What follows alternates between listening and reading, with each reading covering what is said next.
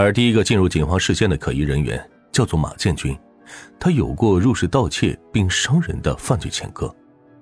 警方去往马家，发现晾在屋外的一件衣服上有些疑似血迹的斑点。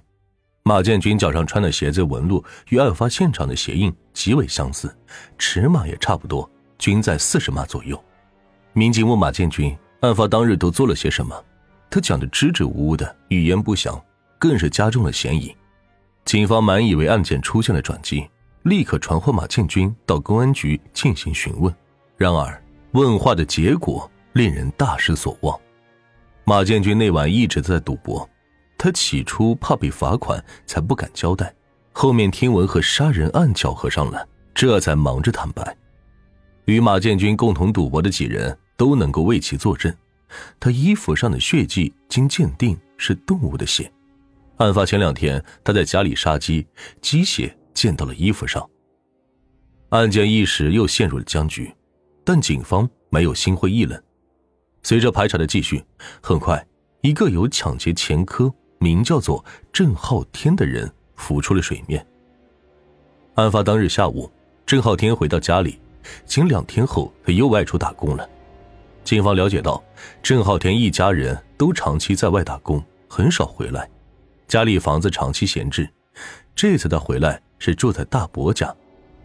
据其大伯描述，郑浩天是下午五六点左右到家的，说是为了更换身份证。他当时穿的黑色外套和休闲裤，与沈龙云家门口出现的可疑男子并不符。民警一查系统，他尚未办理换证业务。既然如此，他为何又匆忙离开了呢？想要查清缘由，就必须对郑浩天那几日的活动轨迹进行还原。郑浩天伯母向警方提供了一条重要线索：郑浩天走后，他对他住的房间进行清扫，捡到了一张车票，是从市里到县汽车站的，时间好像是案发的前一天。虽然车票已经被当做垃圾给扔了，但这条信息对警方帮助很大。他们到县汽车站对出站口的监控视频进行了查询，发现案发头天的零点五十八分，一名上身穿灰白色夹克、下身穿牛仔裤、背着黑包的男子走出了车站。这个形象完全符合村民见到的可疑男子特征。更重要的是，其体貌和郑浩天极为相似。监控中，这名男子跟几个揽客的旅馆老板交谈了几句。最后跟一个中年女人向北走去，应该是去住宿的旅馆。警方随即对车站附近的旅馆进行了摸排调查，找到了监控中的女老板。经过女老板的辨认，画面中的男子正是郑浩天。通过视频监控，警方发现郑浩天于上午的十二点零五分左右离开宾馆，先回到了汽车站，应该是查看有没有到镇上的汽车。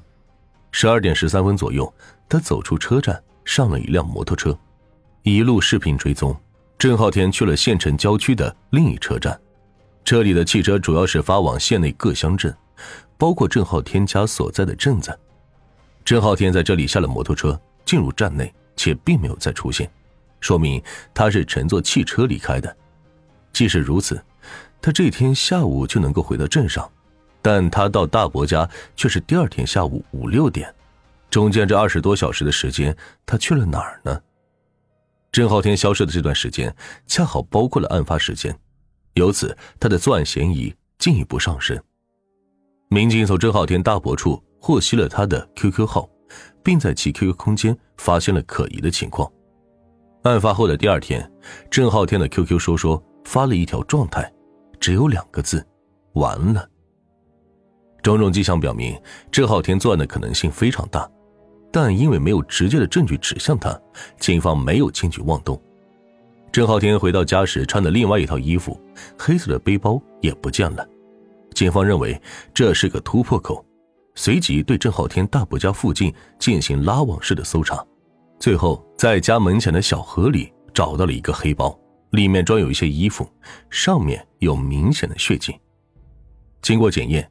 衣服上的血液中，除了受害人一家三口的 DNA 信息外，还有郑浩天本人的。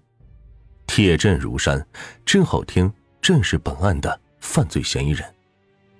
落网之后，郑浩天用沉默对抗审讯，民警手握铁证，并不急于逼问，而是晓之以理，动之以情。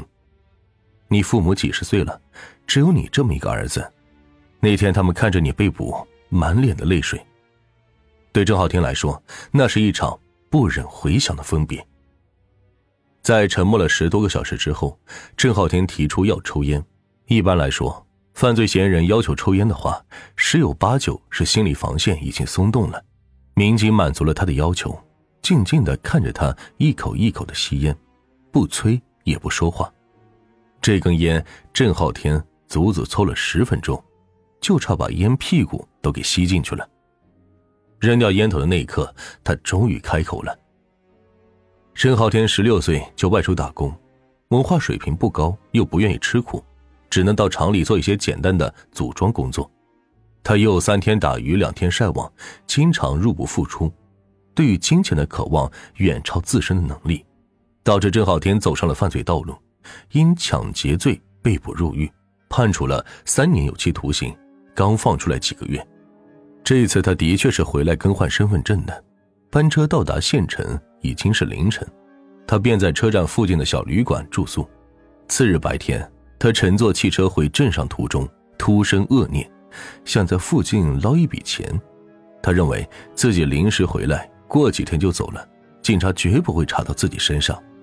加上有过前科，胆子比较大，心一狠就定了主意。